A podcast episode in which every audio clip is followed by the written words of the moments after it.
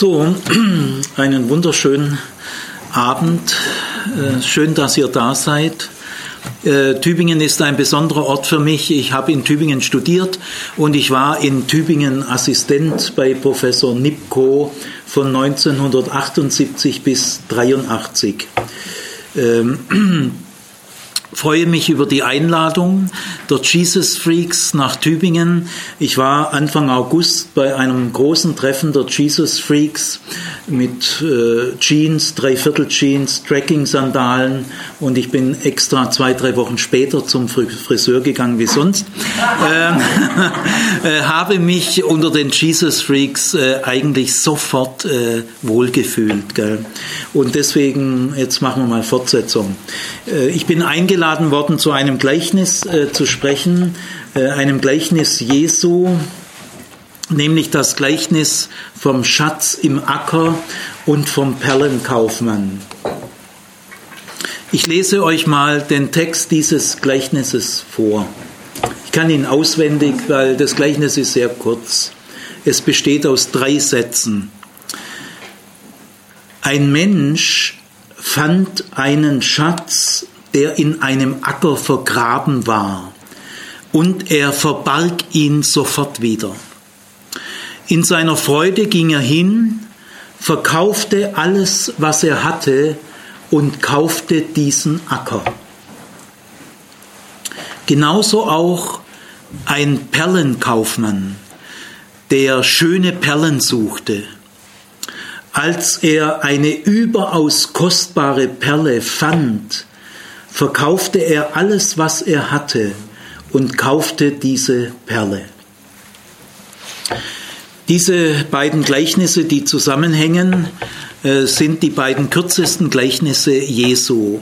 Sie bestehen je nachdem, wie man die Satzzeichen setzt, aus drei Sätzen. Äh, sie bilden zusammen ein Doppelgleichnis, das hat Jesus öfters gemacht. Äh, es gibt einige Doppelgleichnisse. Ich sage euch mal ein paar. Äh, das Gleichnis vom verlorenen Schaf und das Gleichnis vom verlorenen Groschen. Oder das Gleichnis vom Senfkorn und das Gleichnis vom Sauerteig. Es gibt aber auch das Gleichnis vom bittenden Freund und das Gleichnis von der bittenden Witwe. Das sind also Doppelgleichnisse.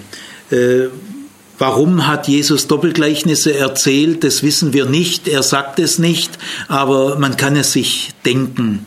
Äh, Doppelgleichnisse sind so Art Zwillinge. Äh, sie sind sehr ähnlich, sie haben die gleiche Pointe, also die gleiche Botschaft. Sie haben auch die gleiche Erzählstruktur. Und äh, auch manche Worte sind direkt gleich, manche Formulierungen. Also es ist wie ein doppelter Tropfen Medizin. Äh, man wird annehmen können, äh, diese Pointe war Jesus besonders wichtig. Er hat also die, den Eindruck gehabt, da braucht er einen doppelten Tropfen Medizin. Also es war sicher auch die Wichtigkeit, dass er das Gleiche zweimal sagt. Aber die äh, Doppelgleichnisse sind nicht ganz gleich. Sie haben immer charakteristische Unterschiede. Also ich sage euch mal nochmal diese beiden Doppelgleichnisse. Ein Mensch fand einen Schatz, der in einem Acker vergraben war, und verbarg ihn sofort wieder. In seiner Freude ging er hin, verkaufte alles, was er hatte, und kaufte diesen Acker. Genauso auch ein Perlenkaufmann, der schöne Perlen suchte. Als er eine überaus kostbare Perle fand, verkaufte er alles, was, es, was er hatte und kaufte diese Perle.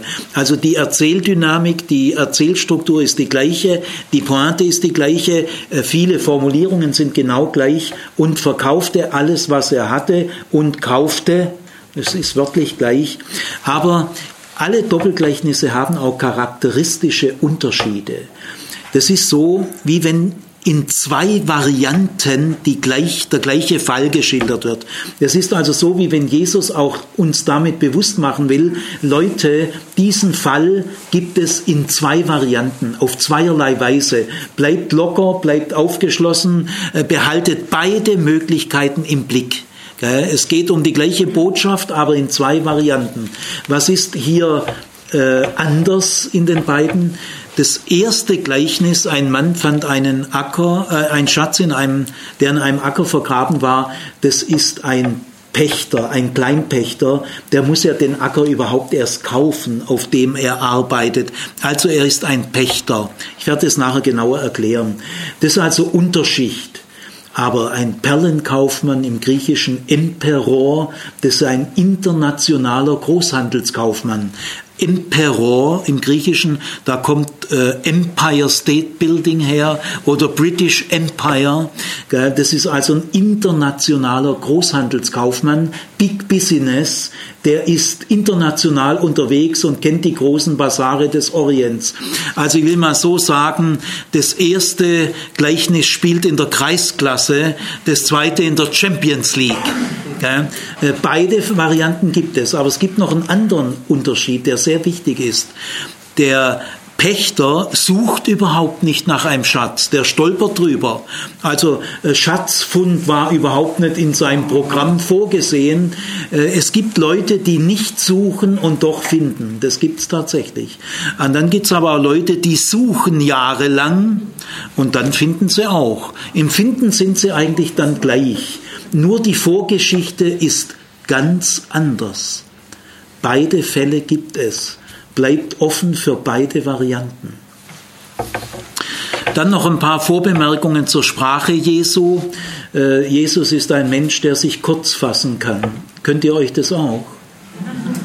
Weiß nicht. Gell? Ich meine, äh, so zwei Geschichten in drei Sätzen, probiert's mal. Das werdet ihr nicht hinkriegen, weil diese Sätze doch eine ganze Welt entstehen lassen, obwohl sie alles Unwichtige weglassen. Jesus hat die Kraft des Weglassens, haben ganz wenig Menschen. Und könnt auch positiv sagen, er hat die Kraft der Konzentration. Er labert nicht rum, er schwätzt nicht. Äh, wenn ihr wenig zu sagen habt, da braucht ihr zwei Stunden. Aber wenn ihr Entscheidendes zu sagen habt, dann habt ihr ein Interesse, alles Unwichtige weglassen, damit das Entscheidende deutlich wird. Jesus redet auch völlig weltlich. In seinen Gleichnissen gibt es keine religiösen äh, Formulierungen. Äh, fromme Sprache meidet Jesu wie die Pest. Da dürft ihr auch mal Jesus nachfolgen. Aha, erste Aha-Erlebnisse. Gut. Also das waren jetzt nur Vorbemerkungen. Äh, Doppelgleichnisse sind Zwillinge, sie sind im, in vielem gleich, aber sie sind variantenreich. Und es sind zwei sehr kurze Gleichnisse, die aber starke Emotionen enthalten. Diese beiden Kurzgleichnisse sind trotzdem großes Kino. Weltliteratur. Sie können kein Wort weglassen. So, jetzt äh, möchte ich Ihnen mal das erste Gleichnis ein bisschen nacherzählen. Wir, wir, wir äh, leben uns einmal in das erste Gleichnis hinein und dann in das zweite. Das erste Gleichnis beginnt sehr offen. Ein Mensch fand einen Schatz, der in einem Acker vergraben war. Also offener kann man eigentlich nicht beginnen. Ein Mensch. Bist du ein Mensch? Überleg mal kurz. Also falls du ein Mensch bist, kann es dir genauso gehen. Ja? Denn das war auch ein Mensch, so wie du und ich. Jetzt überlegen wir uns mal, was war das für ein Mensch? Da gibt dieses kurze Gleichnis deutliche Hinweise, meisterhaft, die genügen. Alles, was du dir selber denken kannst, sagt Jesus gar nicht. Er labert ja nicht. Er, er sagt nur das Entscheidende. Alles andere kann man sich selber denken. Also, ihr müsst auch immer bei solchen Gleichnissen überlegen, was haben sich die ersten Hörer wohl gedacht, die ja diesen Kontext und palästinische Gesellschaft kannten. Was werden sich die Hörer gedacht haben? Und das, was sich die Hörer zu 80, 90 Prozent gedacht haben, das ist die richtige Auslegung. Denn Jesus rechnet ja mit, dass die Hörer sich was denken und spekuliert nicht über irgendwelche bizarren Sonderfälle, Ausnahmefälle, alles Blödsinn. Äh, bei den Gleichnissen nehmt immer den wahrscheinlichen Normalfall an, der zu 80, 90 Prozent Wahrscheinlichkeit gemeint ist. Von dem gehen wir immer aus. Da sind wir auf gutem Boden. Alle bizarren, es könnte doch aber sein, dass, nein, Blödsinn. Also, äh, was wird es für ein Mensch gewesen sein? Es kommen nur zwei Menschensorten in Frage, ein Kleinpächter oder ein Tagelöhner. Was anderes werden sich die Hörer gar nicht gedacht haben. Das kommt ihnen gar nicht in den Sinn. Also hat auch Jesus nichts anderes gemeint. Die Hörererwartung ist ein sehr guter Seismograph, äh, was hier für ein Normalfall gemeint ist. Also ein Tagelöhner kann, das werden sich die Hörer kurz überlegt haben, ist ein Kleinpächter, ist ein Tagelöhner, die wissen das ja, den Sekundenschnelle stehen klar, nee, das ist ein Kleinpächter. Warum? Ein Acker zu kaufen kostet schon einiges. Das kann ein Tagelöhner in der Regel nicht, auch wenn er alles verkauft, was er hat. Die meisten Tagelöhner könnten dann keinen Acker kaufen. Und wenn die meisten keinen Acker kaufen können, also sind sie nicht gemeint. Ein Kleinpächter hat nicht viel, aber wenn er alles verkauft, was er hat, kann er einen Acker kaufen. Also der typischen Kleinpächter. Wir brauchen keine Sekunde lang blödsinnig herumspekulieren der typischen Kleinpächter. Wir nehmen den 80-prozentigen Normalfall an. Äh, dann so nebenbei, ja, es gibt damals viele Menschen, die auf einem Acker gearbeitet haben, der ihnen selber nicht gehört. Deutet politisch, sozial, geschichtliche, gesellschaftliche Realität an. Will ich kurz ein bisschen dabei stehen bleiben. Palästina zur Zeit Jesu in den 20er, 30er Jahren des ersten Jahrhunderts nach Christus ist sorgfältig erforscht durch die universitäre Bibelwissenschaft in jahrzehntelanger fleißiger, bescheidener Forschung. Ergebnisoffen, jahrzehntelang forschen. Ja, und dann kriegt man das raus. Äh, also wir wissen heute, dass Palästina zur Zeit Jesu in einem Verelendungsprozess war. Eine normale antike Gesellschaft ist so aufgebaut, ganz grob. 5% Oberschicht, drei bis fünf Prozent Oberschicht.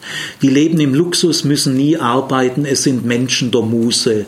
Die philosophieren, gehen auf die Jagd, planen Kriege, verführen Frauen und haben andere äh, Tätigkeiten. Das sind die Leute der Oberschicht. Dann gibt es fünf Prozent Mittelschicht, die haben alles reichlich, aber sie müssen arbeiten. Und dann gibt es 80 Prozent Unterschicht, die müssen ihr Leben lang sparen, die können Fleisch essen nur bei der Hochzeit oder bei großen Festen. Ansonsten sind sie Vegetarier, nicht aus Überzeugung, sondern weil es anders nicht geht. Und unter der Unterschicht gibt es 10 Prozent Entwurzelte, chronisch Kranke, Bettler, früher hat man gesagt Krüppel, also Menschen mit Behinderungen. Das ist die 10% Entwurzelten unter der Unterschicht. Also 5%, 5%, 80%, 10%. In normalen, stabilen Zeiten. Aber in Palästina zur Zeit Jesu war 5% Oberschicht, 5% Mittelschicht, 60% Unterschicht und 30% Entwurzelte. Das heißt, große Teile der Unterschicht sind in die Verelendung abgerutscht.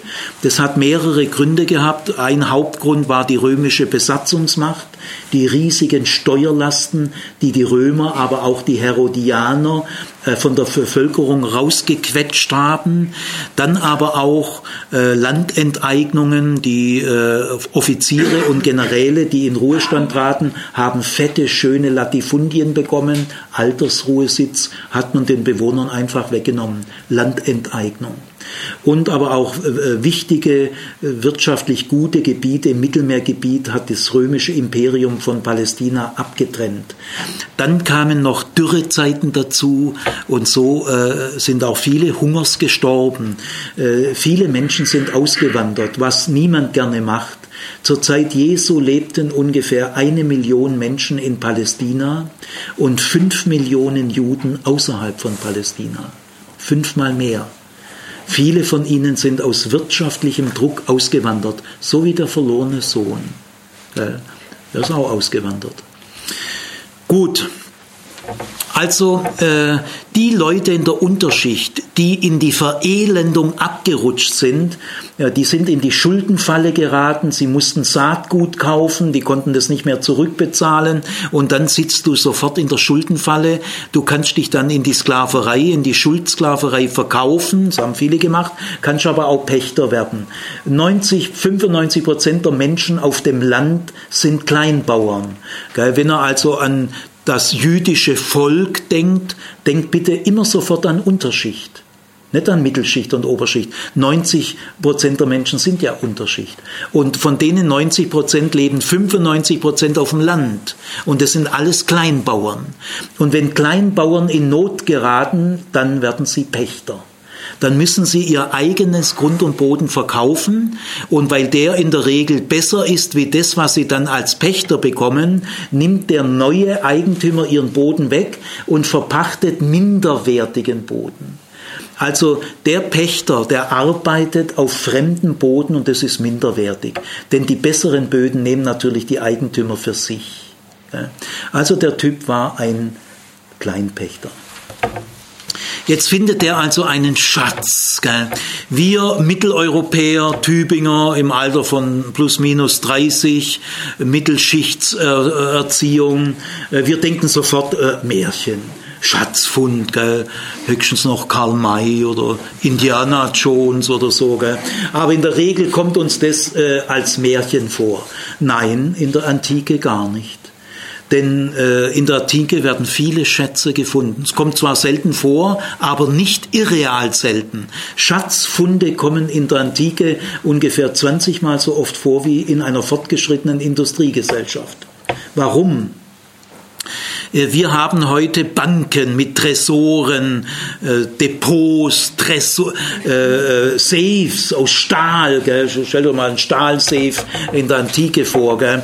Also in der Antike gibt es keine Banken in unserem Sinn, keine Tresore, keine Safes, keine Depots. Gell?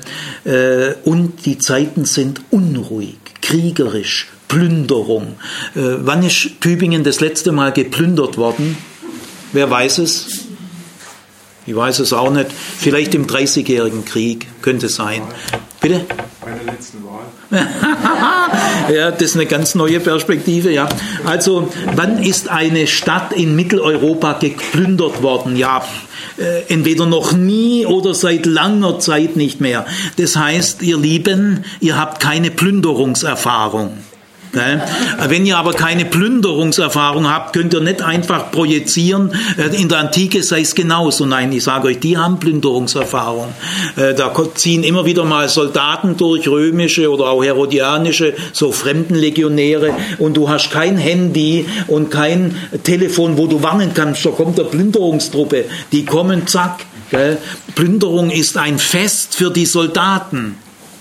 Die plündern gern. Äh, also, äh, es waren äh, unruhige Zeiten und du hast keine Bank und kein Depot und kein Safe. Gell? Und es waren nicht nur unruhige, kriegerische Plünderungszeiten ohne Vorwarnung, sondern es waren auch verdammt arme Zeiten. Und in den armen Zeiten wird geklaut, was sich klauen lässt. Es wird geklaut, dass sich die Balken biegen. Also es geht nicht nur um Plünderungsgefahr, die immer wieder war, die kommen oft schneller als du denkst, äh, sondern es sind auch allgegenwärtig Diebe. Und jetzt lehrt die Erfahrung, du kannst deine Wertgegenstände nicht in deinem Haus verstecken. Äh, sagen wir mal im Boden. Ja, was heißt Boden? Das ist ein gestampfter Lehmboden. Gell? Nur ganz wenig Villen haben Steinboden. Gell? Also die meisten Häuser haben gestampften Lehmboden. Und wenn du in den Boden was da schnell verstecken willst, ich sag dir, da kommen die Wühler. Die Wühler arbeiten in zwei Stunden den gesamten Boden auf. Die, die, die, die, reißen den gesamten Boden auf, brauchen die nicht mal zwei Stunden, die finden jede Maus da drin. Also im Boden des Hauses zu verstecken hat keinen Sinn. Wenn du es in, die, in der Wand versteckst, in deiner Hauswand, da kommen die Klopfer. Es sind immer die gleichen, das sind einfach die Diebe, das sind die Arbeitsschritte der Diebe. Die Klopfer klopfen professionell alle Wände ab, die hören jede Veränderung im Klang, jede. Und die merken sofort, da ist ein Hohlraum. Also die brauchen nicht lang, um die paar Wände, die es damals gab, abzuklopfen und finden alles.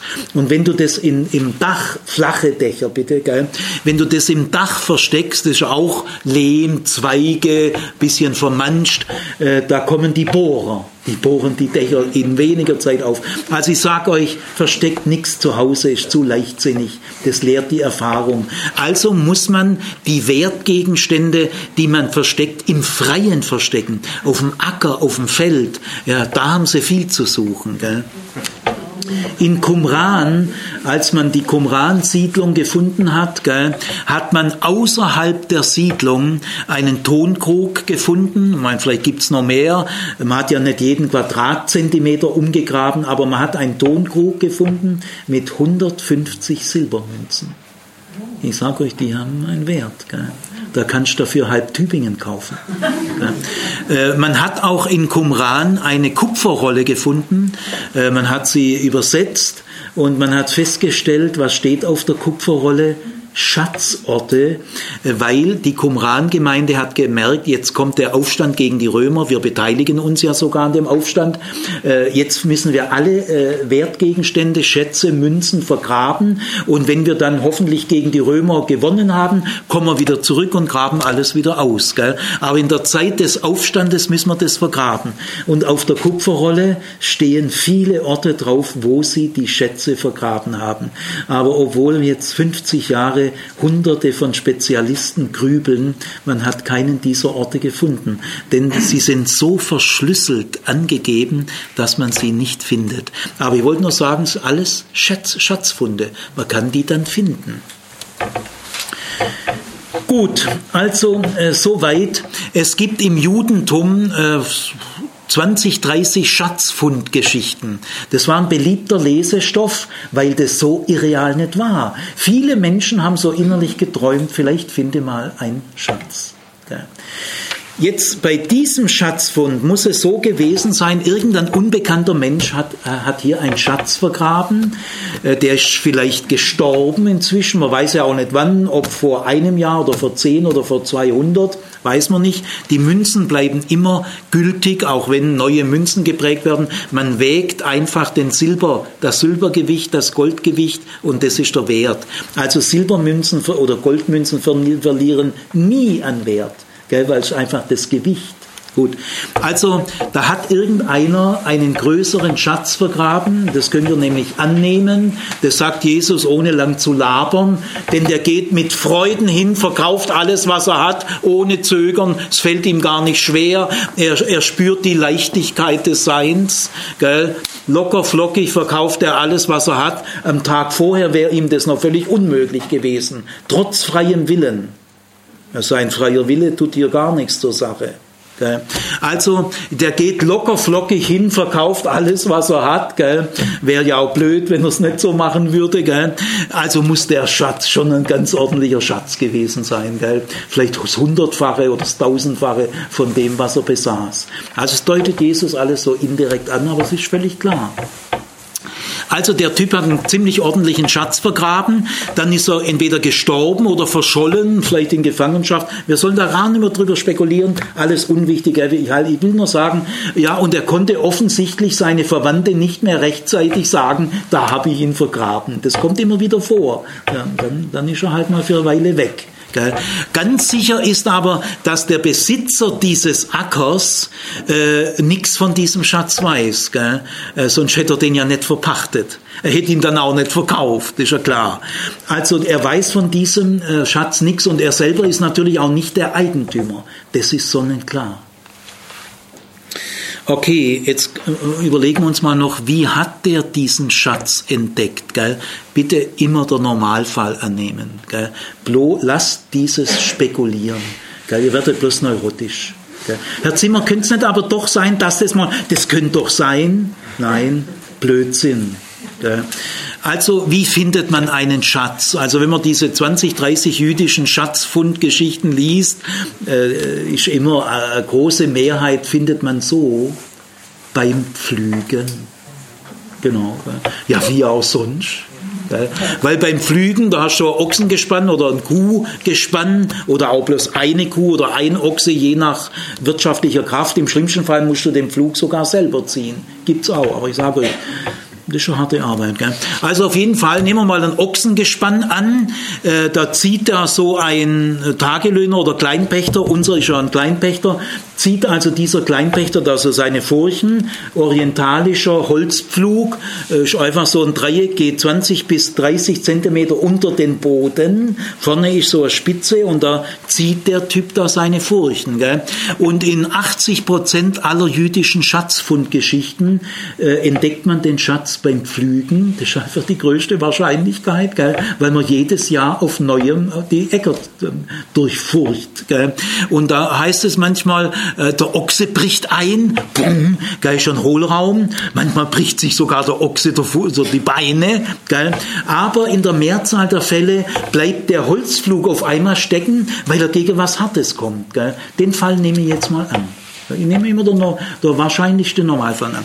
Also es ist ein Kleinpächter, beim Pflügen zieht er da seine Furchen und auf einmal äh, äh stackt äh, der Holzpflug. Gell? gibt ja viele Steine, die Äcker in, in, Palästina sind ziemlich schlechte Äcker, du kriegst die Steine nie alle weg. Gell? Also hartes Geschäft, Pflügen. Also jetzt stelle ich mir das mal innerlich vor, der Typ flucht erstmal. Scheiße, gell. Äh, könnte ja der Flug auch splittern und so, gell. Steckt auf einmal, gell. Also der ärgert sich über diese Störung, äh, dann bückt er sich, äh, sieht den Deckel von einem Tonkrug. Oder vielleicht auch der Deckel von einer Truhe. Gell. Braucht ein paar Sekunden, ich weiß vielleicht auch ein, zwei Minuten, gell, bis ihm da klar wird, was, was jetzt los ist. Gell. Dem dämmert es, dass er jetzt gerade die Sternstunde seines Lebens erlebt. Und da brauchst du ein paar Sekunden brauchst. Und dann mit fiebernden Händen äh, lupft er mal 300 Silber oder äh, auch schon 80. Gell, da kannst du auch schon äh, halt halbe Kreis Weiblingen dafür kaufen. Gell? Äh, also Wahnsinn. Gell? Und dann natürlich es wird dem Typ klar, das ist nicht bloß eine kurzfristige Freude, so Happy Weekend. Das gilt für den Rest des ganzen Lebens. Gell? Der hat auf einmal eine langfristige Perspektive. Gell? Es dämmert ihm, das Leben, das jetzt vor ihm liegt, bis zum Ende, ist ein anderes. Gell? Völlig neue Möglichkeiten. Gell? Also meint, den schüttelt schon durch. Der wird auch ein bisschen närrisch. Gell? Allerdings, er guckt auch gleich mal in der Umgebung, äh, ob, da, ob ihn jemand gesehen hat. Gell? Unwahrscheinlich bei den großen äh, Feldern ist auch die Siedlungsdichte ist ja nicht groß. Also niemand gesehen und jetzt bleibt der Typ auch cool. Der gleich wieder, gleich wieder rein, gell? Erde drüber, schön ein bisschen herrichten, gell? vielleicht irgendeinen Zweig reinstecken, dass er selber wieder findet. Äh, aber ganz cool bleiben, weil es bringt ja nichts. Sollte er mit so einem riesen Tonkrug heimlaufen? Ja, da hätten aber seine Nachbarn, äh, das, das geht ja nicht. Gell? Das ist ja klar, dass es nicht dem gehört. Gell? Oder soll er mit der Truhe heimlaufen? Gell? Also er vergräbt die wieder, auch aus antikem Recht, weil ihm gehört der Schatz nicht. Ein herrenloser Schatz in einem Acker gehört dem, dem der Acker gehört. Denn der Besitzer eines Ackers, dem gehört alles auf dem Acker und im Acker. Also wenn eine Hütte auf dem Acker ist, die gehört ihm auch und alle Ratten und Mäuse gehören ihm auch. Alles, was im, im Acker drin ist, also auch der Schatz. Das heißt, es geht in diesem Gleichnis, in dieser meisterhaften Skizze nicht einfach darum, dass man einen Schatz findet. Ja, das schon. Aber du musst auch in den Besitz dieses Schatzes kommen. Du findest einen Schatz, der dir nicht einfach gehört. Und et sapperlot, es geht nur so, dass du alles verkaufst, was du hast. Schon eine raffinierte Konstellation. Gell? Also auf jeden Fall, er findet diesen äh, Schatz und er merkt, es ist ein großer Schatz, weit mehr wert als alles, was er hat, weit mehr wert als der Acker. Und ich stelle mir das jetzt mal vor, was macht der Typ? Steht der vor einer harten Wahl? Steht der vor einer Wahl? Oh, eigentlich nicht, gell? es sei denn, er ist saublöd. Also ist ja völlig klar, dass er jetzt heimgeht, locker, flockig. Das fällt dem leicht. Ich sag euch, ich sag euch, der Mann hat ein Drive auf einmal. Meint ihr, der trödelt jetzt noch lang rum?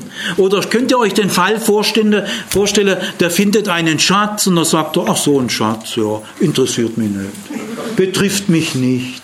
Lohnt sich nicht. Nein, der Fall ist ausgeschlossen durch das Arrangement der Erzählung. Äh, niemand sagt da, ach, da ist ein Schatz, gut, ich warte mal ab, ob noch was Besseres nachkommt. Gell?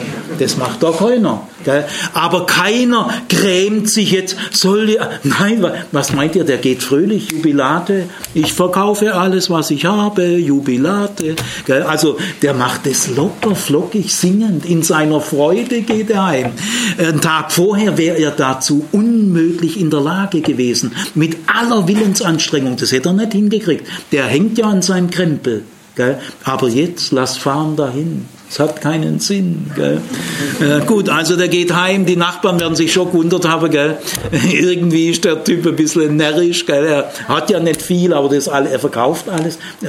Das, da soll man jetzt nicht spekulieren, hat er mit den Nachbarn geredet. Alles weg. Gell? Wir sind keine Spekulanten, ist unwichtig. Auf jeden Fall, er verkauft alles, was er hat. Er fällt die radikalste Entscheidung, die man fällen kann. Könnt ihr euch eine radikalere Entscheidung vorstellen, als alles verkaufen, was du hast? Ich meine, das ist eine Entscheidung, aber das ist eigentlich gar keine Entscheidung. Er steht ja vor keiner Wahl, er verzichtet ja auf nichts, er gewinnt ja. Also nur wenn er, wenn er blöd wäre. Also es ist ja völlig klar, dass man das macht. Das ist ja keine Leistung. Das macht jeder. Das wird jeder machen. Das ist eine Entscheidung nach der Meinung Jesu. So entscheidet man sich für Gott. Was meint ihr, was da der freie Wille ist? Ja gut, er hat natürlich einen freien Willen. Also ich sage euch, der trifft wirklich eine Entscheidung. Aber dass er diese Entscheidung treffen kann, verdankt er dem Schatz. Deswegen heißt das Gleichnis nicht das Gleichnis von der Entscheidung des Menschen, sondern das Gleichnis heißt das Gleichnis vom Schatz. Denn in der Kraft dieses Schatzes geht der Typ hin, zügig, rasch, konsequent, zielbewusst. Ich sage euch, der handelt mit innerer Schnelligkeit, der handelt rasch, zielbewusst, konsequent. Und dann, äh, es gelingt ihm auch, der, der Besitzer verkauft den Acker, muss ihm also eine Anstelle, der Preis muss okay gewesen sein. Und jetzt kommt er tatsächlich in den Besitz dieses Ackers.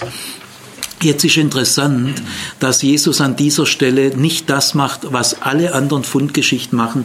Die malen jetzt aus, was der Typ, jetzt ist er ja reich. Er schafft sich 40 Sklaven an. Er legt sich zwei Swimmingpool an. Er kauft sich eine Villa im Jordantal, Winter, und eine, und jetzt wird da genug, nein, gar nicht. So wird gar nicht. Ist unwichtig. Ist unwichtig. Gut, jetzt gehen wir mal zum Perlenkaufmann. Ganz andere Liga, Champions League, gell? Äh, Big Business, Schickeria, Schickeria.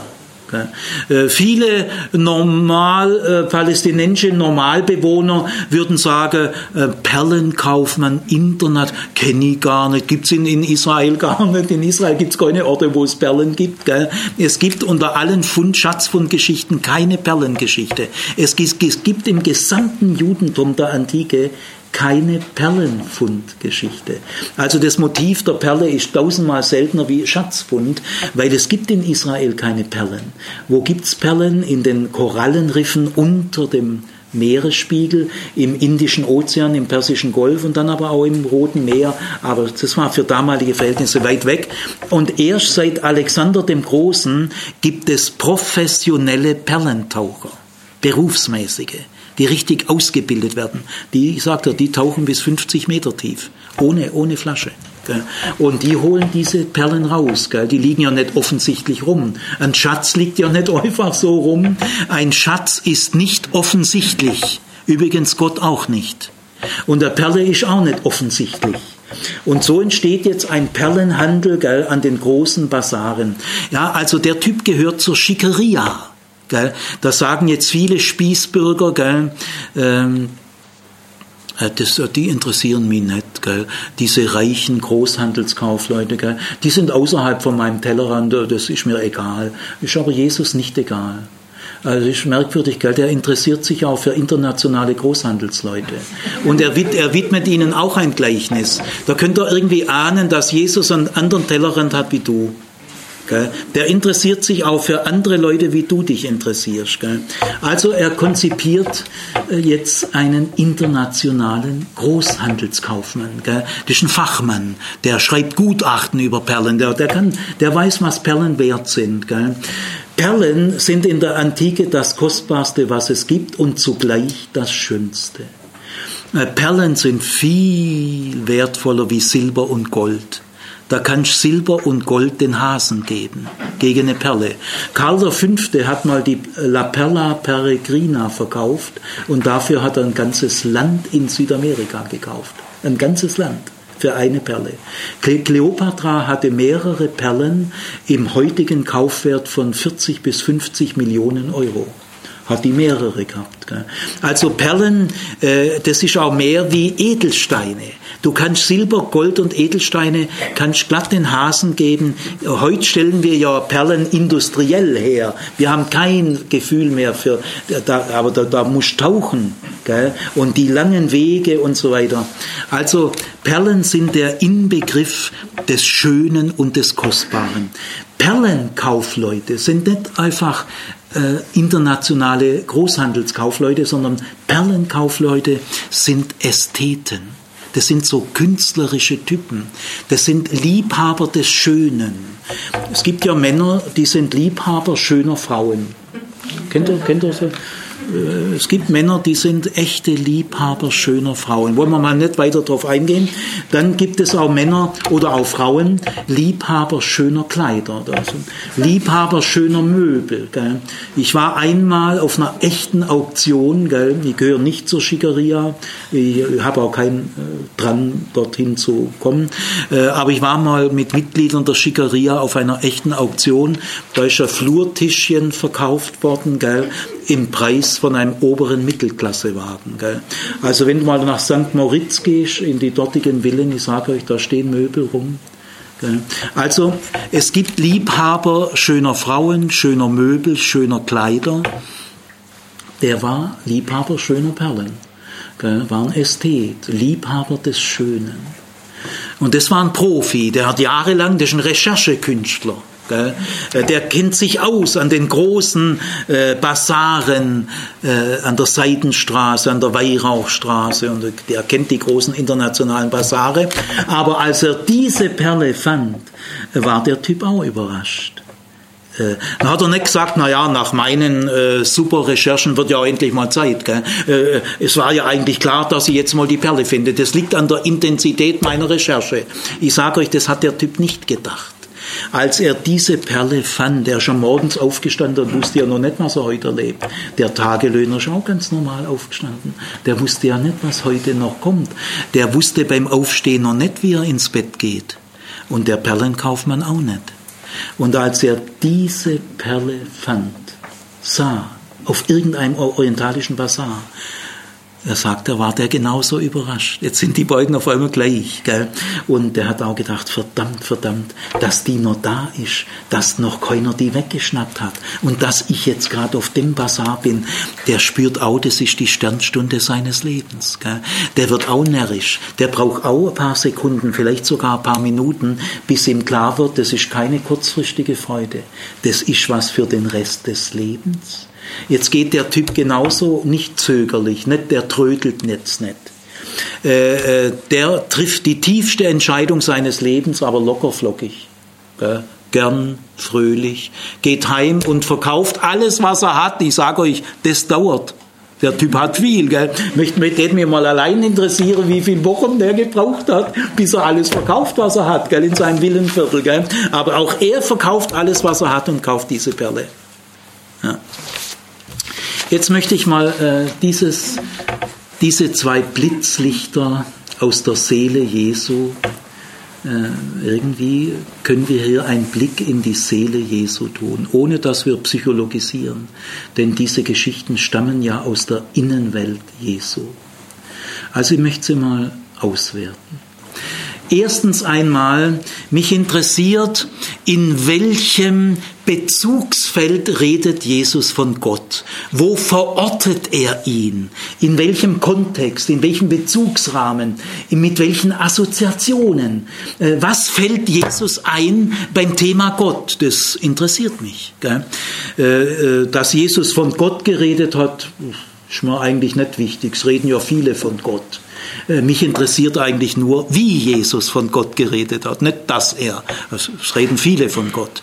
Aber mich interessiert, wie er von Gott redet.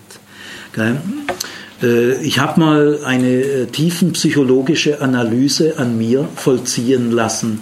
Ich war also zwei Jahre lang auf der Couch, weit über 200 Stunden, bei einem Lehranalytiker jungscher Prägung. Ich wollte nämlich Psychoanalytiker werden, so mit 40. Dann habe ich aber Angebot bekommen, Professor an der PH zu werden. Na, habe ich das gemacht. Schau, ein schöner Job. Gell? Ich kann euch sagen, Professor an der PH kann ich euch empfehlen. Ist ein guter Job. Gell? Also, aber kurz davor war ich in der Vorbereitung, Analytiker zu werden und ich war bei einem hochbegabten Lehranalytiker, der aber selber Analytiker ausbildet. Und äh, die Tiefenpsychologie hat ja Folgendes entwickelt, eine Assoziationskette. Also das geht so, du liegst da, du siehst deinen äh, Lehrmeister nicht und er sagt dir Stichwörter und du sagst spontan, ohne Zäsur, keine innere Polizei. Du sagst spontan, was dir dabei einfällt. Und ich sag dir, was dir dabei einfällt, ist nicht zufällig. Das ist tiefenpsychologisch bedingt was dir die zufälligen, du Einfallspinsel und ich Einfallspinsel, aber die Einfälle, die uns kommen, verraten uns. Also ich mache mal einen Versuch mit euch, ich komme gleich wieder zum Gleichnis zurück. Äh, ich mache mal einen Versuch mit euch, also macht mal bitte alle mit, ihr braucht aber nicht laut sagen. Ich sage euch jetzt vier Stichwörter und ihr denkt innerlich laut, ohne Zensur und äh, versucht euch klar zu werden, was fällt dir als erstes ein, als zweites, als drittes. Wenn du mir das sagen würdest, sage mir, was dir einfällt und ich sage dir, wer du bist. Also wir machen mal einen kleinen Versuch. Jeder ist jetzt ganz konzentriert. Gell? Ich sage euch jetzt gleich ein Wort und ihr lauscht nach innen, was euch einfällt. Garten.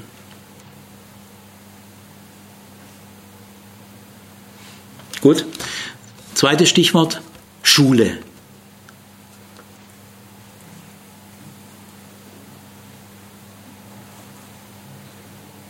Gut. Politik.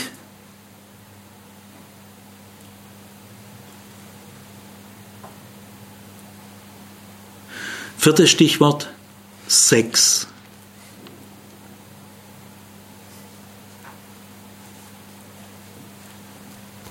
Okay, jetzt gehen wir wieder zum Gleichnis zurück. Was fällt heutigen Zeitgenossen ein beim Thema Gott? Ja, ich vermute mal, altmodisch, überholt, äh, eng, eng, kleinkariert, äh, konservativ, neurotische Zwänge, Einbildung. Gell. Könnte sein, dass es die Assoziationskette ist. Jetzt interessiert mich aber wirklich, was ist die Assoziationskette Jesu? Nehmen wir mal an, der versteht von Gott viel mehr wie du. Na, vergiss ruhig mal deine Assoziationen. Okay? Äh, ich gehe mal davon aus, dass Jesus sehr viel von Gott weiß und dass er Gott tief kennt und versteht. Also Jesus will das jetzt mal mit meinen Worten sagen, dem fällt bei äh, Gott ein, unverhoffter Schatz, Überraschung, Abenteuer, Perle, Kostbarkeit, Wahnsinnig interessant, durchgeschüttelt von Freude. Ganzes Leben ändert sich. Nichts bleibt, wie es war. Sei Assoziationskette. Äh, deine könnte sein, dass du völlig falsch programmiert bist. Falls Jesus Gott besser kennt wie du, dürfte diese Assoziationskette stimmen und deine nicht. Also das mal das Erste, was ich hier sehr wichtig finde, nämlich der Assoziationsbereich vom Thema Gott. Wie redet Jesus von Gott? Wo siedelt er ihn an? Wo verortet er ihn? Jetzt das Zweite, was hier ganz starker Akzent ist. Jesus hat sich irgendwie entschieden, ich will ihn später mal fragen, äh, was ihn da bewogen hat, gell? weil das interessiert mich aus religionspsychologischem Interesse. Also aus irgendwelchen Gründen hat sich Jesus entschieden, ich greife die Gattung der Schatzfundgeschichten auf. Die hat damals jeder gekannt. Jesus hat sicher einige Schatzfundgeschichten gekannt, die waren allgemein bekannt. Also er hat aus irgendeinem Grund gesagt, diese Sorte von Erzählungen passt, passt, die ist gut. Und er ändert sie dann an ein paar Punkten ab, aber er greift sie erstmal auf. Wenn Jesus sich dazu entscheidet, Schatzfundgeschichten aufzugreifen, dann sage ich euch, jeder Schatz ist verborgen. Das gehört zum Schatz. Der Schatz liegt nicht offensichtlich rum. Solange du den nicht entdeckst, bist du der Meinung, den gibt's gar nicht. Bis du Gott entdeckst, bist du der Meinung, den gibt's doch gar nicht. Ist wie beim Schatz, gell? der liegt ja nicht einfach rum. Gell? Noch ein paar Wochen vorher hätte er gesagt, ein Schatz, ne, das, das gibt's gar nicht. Gell? Bis er ihn entdeckt. Gell? So ist bei Gott auch. Bis du Gott entdeckst, gehst du davon aus, dass es ihn nicht gibt. Gell? Denn der Schatz ist verborgen. Der kann nur entdeckt werden. Aber wenn du ihn entdeckst, dann weißt du, dass es ihn gibt. Gell? Also denken wir mal über die Verborgenheit Gottes nach. Denn das Allergrundlegende ist, Jesus wählt diese Sorte von Geschichten. Also sagt er, alle Schätze sind verborgen, die man bisher entdeckt hat. Gott ist ja auch verborgen, also passet für ihn Schatzfundgeschichten. Also Gott ist verborgen. Äh, ich frage dich mal als erstes, nimmst du das ernst, dass Gott verborgen ist? Dass du keinen Zugriff hast auf ihn. Nein, Gott ist kein Gegenstand dieser Welt. Gott ist keine Tatsache, die du feststellen kannst, ist er nicht? Gott ist kein Objekt, äh, das du wahrnehmen kannst. Kannst du einen Schatz einfach wahrnehmen? Nein, du kannst einen verborgenen Schatz nicht wahrnehmen, sondern er, er muss entdeckt werden. Und da bist du überrascht. Gell? Also äh, Gott ist keine Tatsache, er ist eine Überraschung. Das ist was anderes. Ist irgendwie eine andere Liga. Ist eine andere Art von Qualität. Gell? Also auch die Vernunft, um das einfach mal öffentlich in Tübingen, gell, muss man das schon sagen in Tübingen, äh, die Vernunft kann Gott nicht wahrnehmen. Äh, die Vernunft weiß nicht, wer Gott ist. Die zwei entscheidenden Fragen, die es über Gott gibt, sind zwei Fragen. Wer ist Gott? Nur dann kannst du ja wissen, ob es ihn gibt. Du musst ja erst mal wissen, wer er ist. Du kannst ja nicht sagen, es gibt Gott, es gibt äh, Y. Äh, nein, du musst erst mal wissen, wer er ist. Und dann kannst du fragen, gibt es ihn? Also, wer ist Gott und wie kann man in Gemeinschaft mit Gott leben? Das sind die zwei wichtigsten Fragen über Gott. Diese Frage kann die Vernunft 0,0 beantworten.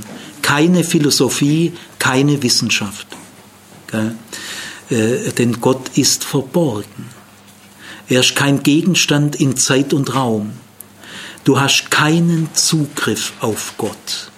Äh, kannst du dir das mal ernsthaft klar machen, dass du mal dein Stolz fahren lässt, gell? dieser intellektuelle, elitäre, äh, Stolz, ich bin so klug und ich bin so, ich bin so ein Macher, ich habe schon viel organisiert, äh, ich hab, äh, jetzt wird ja auch noch Gott, du weißt ja nicht mal, wo du Gott suchen sollst.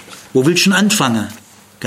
Also die Qualität einer christlichen Gruppe, die Qualität eines christlichen Hauskreises, kannst du sehr schnell daran erkennen, ob sie die Verborgenheit Gottes angemessen würdigen. Du merkst ziemlich schnell die Qualität. Gell, Gott ist nicht der gute Onkel von Amerika, mit dem du ja schon jahrelang unterwegs bist, gell, wie so ein altes Ehepaar. Gell. Man kennt sich. Also, äh, äh, Gott ist verborgen. Er ist nicht nur unsichtbar, sondern er ist verborgen. Das ist mehr wie unsichtbar. Weil es gibt unsichtbare Dinge, wo du doch ziemlich sicher weißt, dass es sie gibt. Die Luft, elektrischer Strom. Es gibt schon unsichtbare Dinge, aber da bist trotzdem, da sagt die Vernunft trotzdem, das gibt schon, du kannst bloß nicht sehen. Aber Gott ist nicht bloß unsichtbar, Gott ist verborgen. Auch für die Vernunft und für die Wissenschaft. Du kannst Gott unter kein Mikroskop legen. Gott erscheint auf keinem Radar. Das nächste, was ich in der Geschichte sehr wichtig finde, weil es ist die einzige Geschichte dieser Art in der Welt, die wir kennen, hat Jesus absichtlich so gemacht. Nämlich, es ist die einzige Schatzfundgeschichte, die bekannt ist, in der ein Mensch einen Schatz findet auf einem fremden Acker, den er erst kaufen muss. Das ist Originalton Jesus. Denn in den allen anderen Schatzfundgeschichten, die bekannt sind im Orient, findet der Schatzfinder den Schatz entweder auf dem eigenen Gelände oder auf neutralem Gelände aber nicht auf einem fremden Gelände, das er erst kaufen muss. Also ist das die Pointe. Gell? Äh, jetzt äh, muss ich euch leider noch eins draufsatteln. Gott ist nicht nur verborgen, er ist auch fremd. Er ist nicht dein Eigentum. Er, er, du musst erstmal fremd, er ist auf fremden Eigentum. Gott ist nicht in der Tiefe deiner Person. Na, wäre es ja dein Eigentum. Gott ist nicht in deinem Einzugsbereich, in deinem Einflussbereich. Ist er nicht. Er ist nicht Teil deines Einzugsgebietes. Er liegt auf fremdem Territorium. Also Gott ist auch fremd. Meine Gedanken sind nicht eure Gedanken und meine Wege sind nicht eure Wege. Könnt ihr die Fremdheit Gottes ehren, falls ihr es könnt? Ich sage euch, da kommt ihr ganz nahe an ihn ran. Man kann nie näher zu Gott kommen, in keinem Fall es sei denn, ihr ehrt seine kategoriale Fremdheit. Habt ihr schon mal eine Beziehung erlebt? Da lernt ihr jemanden kennen, man, man, lernt sich kennen, ein paar Wochen, ein paar Monate, man wird sich vertraut, man kann sich allmählich ausrechnen. Gell? Ein Kollege hat mal zu mir gesagt an der BH, den Kollegen sowieso, der Kollege sowieso, das ist eine überschaubare Persönlichkeit. Also im Sinne von, da war ich schon vorher. Äh, ich meine, ich fand das eine Unverschämtheit, äh, aber innerlich haben wir, haben gedacht, da kommt Wahrheit ist dran. Gell. Also man lernt sich kennen und mit der Zeit gell, ödet man sich dann auch an. Äh, kennt ihr eigentlich Beziehungen, wo mit der zunehmenden Nähe die Fremdheit bleibt? Kennt ihr solche Beziehungen? Man kommt sich näher über Wochen, Monate, Jahre, aber der Typ bleibt mir fremd. Ich sage euch, das ist eine Beziehung. Jetzt äh, habe ich aber noch eine Frage. Kennt ihr eine Beziehung? Habt ihr das schon mal erlebt? Äh, ihr lernt jemanden kennen über Wochen, Monate, Jahre. Die Nähe wird immer näher, man wird sich immer vertrauter. Aber die Fremdheit bleibt nicht nur, sie steigt. Je näher ihr euch kommt, desto fremder werdet ihr euch. Darf ich euch mal sagen, das ist eine Beziehung. Und bei Gott ist es so. Gut, also Gott ist uns fremd. Gell? Das heißt, äh, Gott ist nicht einfach ein Teil unserer Psyche. Er ist auch nicht Teil unseres Unterbewusstseins. Er gehört überhaupt nicht in unser Eigentum. Äh, äh, die Fremdheit Gottes. Je näher ich zu Gott komme, desto fremder wird er mir. Jetzt komme ich ihm noch näher, jetzt ist er noch fremder. Jetzt komme ich ihm noch näher, jetzt ist er ganz fremd. Und jetzt merke ich, dass Gott kein Mensch ist dass er ganz anders ist. Das ist keine Fremdheit, die mich bedroht, das kann mal sein, aber im Allgemeinen ist es eine abenteuerliche, hochinteressante, faszinierende Fremdheit, aber sie hält mich ganz bescheiden. Gott ist, Gott ist ganz anders wie ich. Und wenn ihr tiefer zu Gott kommen wollt, nur über seine Fremdheit. Jetzt machen wir noch ein bisschen weiter. Ich, äh, ich, ich, muss mich jetzt ein bisschen bändigen, gell? ich will nicht zu arg über die Zeit. Ich habe auch gar keine Uhr, es wird mich nur lähmen. Gell? Äh, also ich bin aber demnächst fertig. Gell? Ah, ein bisschen dauert es noch. Gut. Die nächste Frage, die ich jetzt hier stellen muss, sind alles fundamentale Fragen. Ist Gott notwendig? Ist Gott notwendig? Brauchst du Gott? Gell? Nach dem Zweiten Weltkrieg gab es mal einen Evangelisten, der hieß Werner Heugelbach. Nur ältere Leute wie ich haben das Wort mal gehört. So Nachkriegszeit. Gerade du brauchst Jesus. Du brauchst Gott. Ohne Gott kannst du gar nichts. Du brauchst schon mal Gott, weil du schuldig bist. Gell? Willst du Vergebung der Schuld? Hast du Gott nötig? Gell? Also du hast Gott notwendig, schon wegen deiner Schuld. Gell? Und ohne Gott kannst du nicht leben. Also es, es gibt immer wieder christliche Strömungen, äh, die tun direkt oder halbdirekt oder indirekt oder weiß der Kuckuck wie, dir das Gefühl geben, Gott ist notwendig, du brauchst Gott. Ich halte diese religiöse Soße für höchst problematisch. Sie führt dich sehr schnell in die Enge, in die Kleinkariertheit, in die Gesetzlichkeit. Also ich weiß, dass Gott mich jetzt hört, gell? und trotzdem sage ich, ich brauche Gott nicht. Ich könnte auch ohne Gott leben.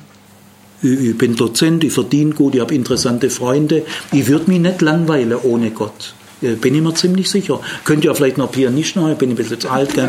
Also ich, ich glaube, dass ich sehr spannend und interessant leben könnte ohne Gott.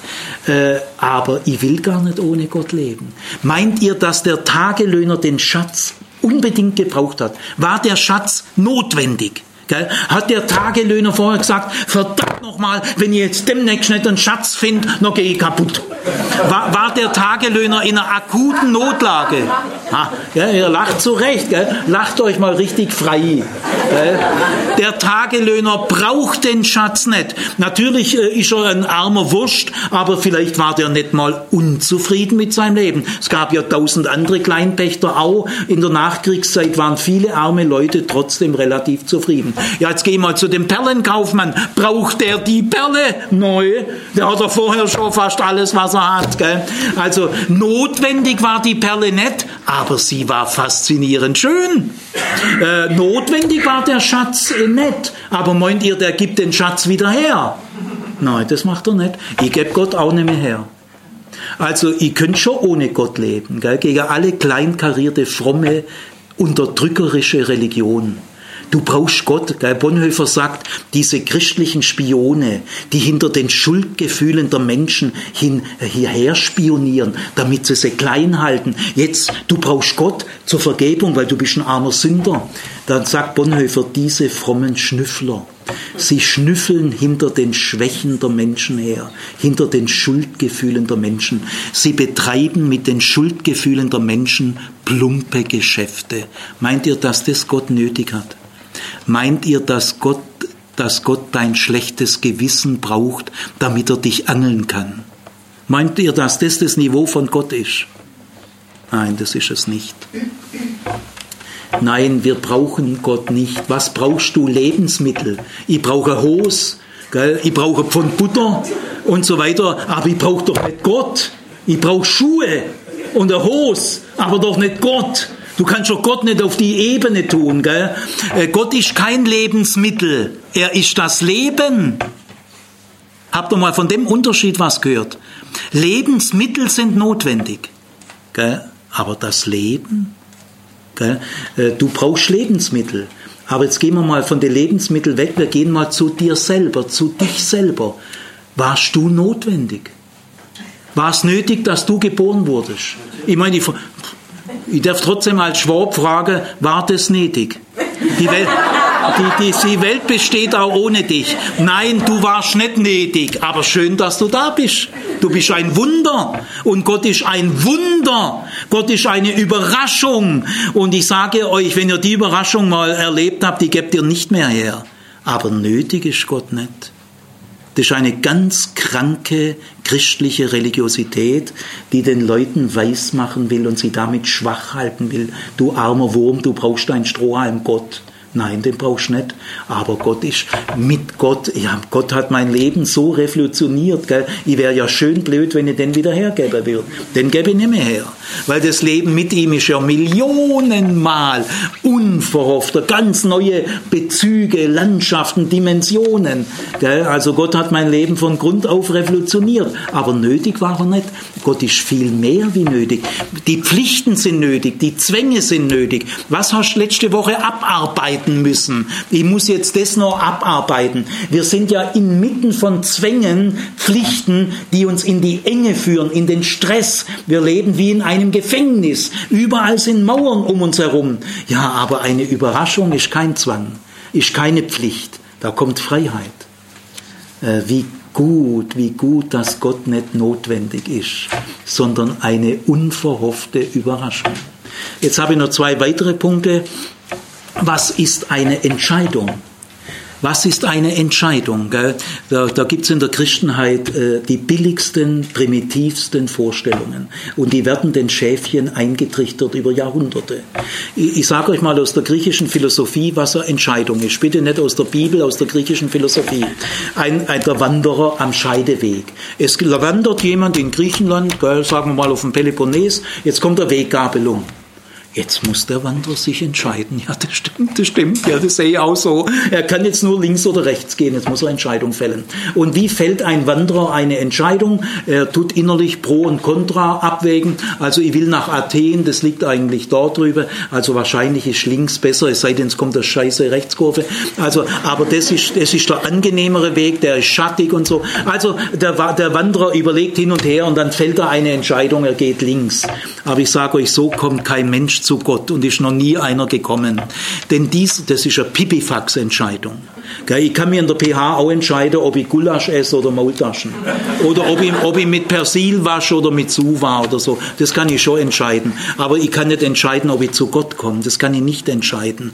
Denn in dieser Entscheidung ist der Wanderer ganz cool ganz nüchtern. Er wägt als Herr seiner selbst, wägt er die Argumente pro und contra. Aber wenn du einen Schatz findest, da bist du nimmer gut. Der Schatz treibt dich. Also äh, diese beiden Leute haben die tiefste Entscheidung getroffen, die es gibt. Aber diese Entscheidung stammt nicht aus ihrem freien Willen, sie stammt aus der Freude und du kannst die Freude nicht selber erzeugen. Ich kann zu dir nicht sagen, jetzt sei doch mal begeistert. Kannst nicht. Du musst einen Schatz finden und dann bist du begeistert. Also in der Kraft des Schatzes fällen diese Menschen die radikalste Entscheidung, die es überhaupt gibt, nicht weil sie vor der Hölle Angst haben, Du kannst mit Höllendrohungen, mit Weltgerichtsdrohungen so eine tiefe Entscheidung nicht erzeugen. Die kannst du nur aus der Freude, aus der Faszination, aus der Dankbarkeit entscheiden. Der Ernst entsteht aus dem Schönen, aus der Überraschung. Da entsteht der Ernst. Mit Drohungen entsteht nichts Gutes. Drohungen erzeugen keine Liebe. Christen, die mit dem Weltgericht und mit der Hölle drohen, sind tief krank. Denn die tiefste Entscheidung, die erleben wir hier. Da brauchst keine Höllendrohung. Aber die Perle und der Schatz. Und jetzt äh, der letzte Punkt der Auswertung. Muss aber alles verkaufen. Jesus hätte ja auch erzählen können, dann ging der Tagelöhner heim, verkaufte 40 Prozent von dem er hatte oder die Hälfte oder ein Drittel oder zwei Drittel. Nein, alles. Und jetzt der Perlenkaufmann, der hat ja wirklich eine Menge. Da könnte doch Jesus jetzt doch lässig erzählen, äh, stellt euch mal vor, er musste die Hälfte von dem verkaufen. Nein, der muss auch alles verkaufen. Was wird damit ausgedrückt? Du kannst Gott nicht zusätzlich erwerben zu allem, zu dem, was dir sonst noch wichtig ist. Gell? So wie mir mal eine Studentin gesagt hat, ich gehe hin und wieder in die Nachteulen und ziehe mir ein bisschen Gott rein. Neu, ich sage euch, Gott kommt als die Nummer eins oder gar nicht. Sage euch gleich, macht euch bloß nichts vor. Äh, Gott lässt sich finden, aber nicht unter Wert. Äh, Gott will die Nummer eins sein. Es dreht sich ja für den Schatzfinder jetzt alles um den Schatz. Aber der ist glücklich dabei. Die Leichtigkeit des Seins. Gell? Also es geht immerhin um Gott. Gell? Und deswegen, was dir bisher das Wichtigste war, das meine ich nicht materiell, es könnte zufällig auch mal was Materielles sein, einfach deine bisherige Nummer eins, äh, die muss weg. Äh, sonst kommt Gott nicht. Der kommt nur als Nummer eins oder gar nicht. Also, äh, du, es geht nicht nur darum, dass du den Schatz entdeckst, wie kannst du ihn dir aneignen? Nicht einfach, ich ziehe mir auch noch zu allem ein bisschen Gott rein. Nein, äh, er, er ist anspruchsvoll. Äh, Gott ist sehr anspruchsvoll. Ist immerhin dein Schöpfer, der das Ziel deines Lebens kennt. Er kommt als die Nummer eins oder gar nicht. Also das, was dir bisher das Wichtigste war. Ich sage nicht, äh, dass das jetzt gar nicht mehr wert ist, weil Klavierspiel ist ja was Schönes oder andere Dinge. Ich spiele auch heute noch gern Klavier, aber nicht die Nummer eins. Aber Gott ist die Nummer eins. Äh, ich muss erstmal das mich da mal lösen und dann habe ich später, ich habe also dann nicht Musik studiert, weil ich gespürt habe, für mich wäre das problematisch geworden. Gell? Später wieder gern. Also es ist bei jedem anders, da gibt es keine Rezepte. Aber ich sage dir, das, wovon du bisher dein Lebensglück, deine Lebenssicherheit, das, worum sich bei dir alles dreht, wenn dieser Schatz kommt, ist ja jetzt kein Verzicht. Es ist auch kein Appell. Verkaufe bitte alles, was du hast. Gell? Es wird hier gar kein Appell geäußert, sondern der Typ, die schwirren von ganz alleine, weil sie spüren, äh, diesem Schatz und dieser Perle ist nur angemessen, wenn sich von jetzt an alles darum dreht. Trachtet am ersten nach dem Reich Gottes und seiner Gerechtigkeit, dann wird euch alles andere zufallen.